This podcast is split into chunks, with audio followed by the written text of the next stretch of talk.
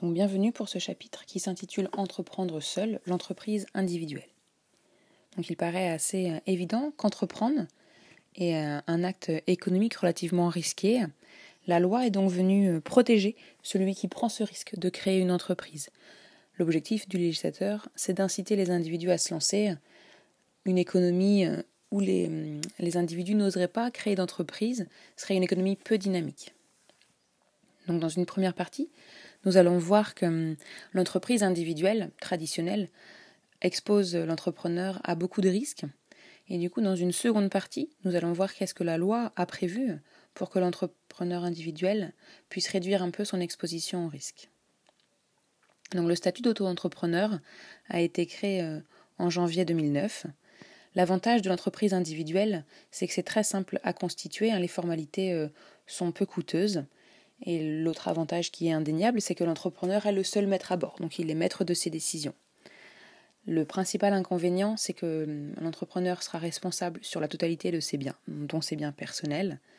Et un autre frein qui peut limiter, on va la croissance de l'entreprise, c'est que l'entrepreneur ne peut compter que sur ses ressources pour développer son entreprise. Donc toute personne physique peut créer une activité à titre principal ou à titre complémentaire. Donc toute personne physique peut adopter le statut de micro-entrepreneur. Euh, l'inscription est très simple, c'est une inscription en ligne, une demi-heure c'est fait. Il y a un seuil de chiffre d'affaires et le régime social et fiscal a également été simplifié. Et il y a également une franchise de TVA, donc pas de TVA à facturer et à reverser.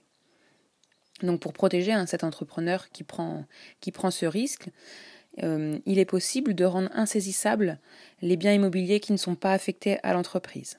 Il suffit de faire un acte notarié hein, qui n'est pas gratuit, mais qui permet de protéger des biens immobiliers.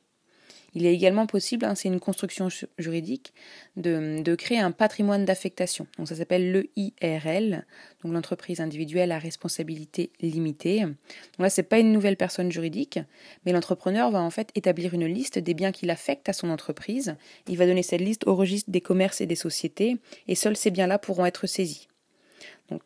Ça marchera bien si l'entrepreneur n'a pas, n'a pas eu besoin de cautionner ses biens personnels ou d'accorder une hypothèque, notamment auprès de la banque s'il avait besoin de fonds. Il est également possible de créer une autre personne morale, le URL, donc l'entreprise unipersonnelle à responsabilité limitée. En fait, c'est une SARL mais avec un seul associé. Donc c'est l'exception hein, dont il sera question euh, dans le chapitre suivant relatif aux sociétés. Et en principe, euh, le URL et l'entrepreneur euh, va disposer d'une responsabilité limitée aux apports qui ont été faits. Mais c'est une règle qui a également ses limites. Donc voilà, vous devez avoir compris que euh, entreprendre individuellement, c'est quelque chose de relativement simple d'un point de vue euh, administratif, et que ça peut aussi être une aventure confortable à vivre seul, que le principal inconvénient, hein, c'est le risque qui est pris autour de son patrimoine, mais que la loi a prévu différents montages, différents procédés pour venir un petit peu limiter ce risque. Hein. L'idée, c'est d'inciter les individus à monter des entreprises.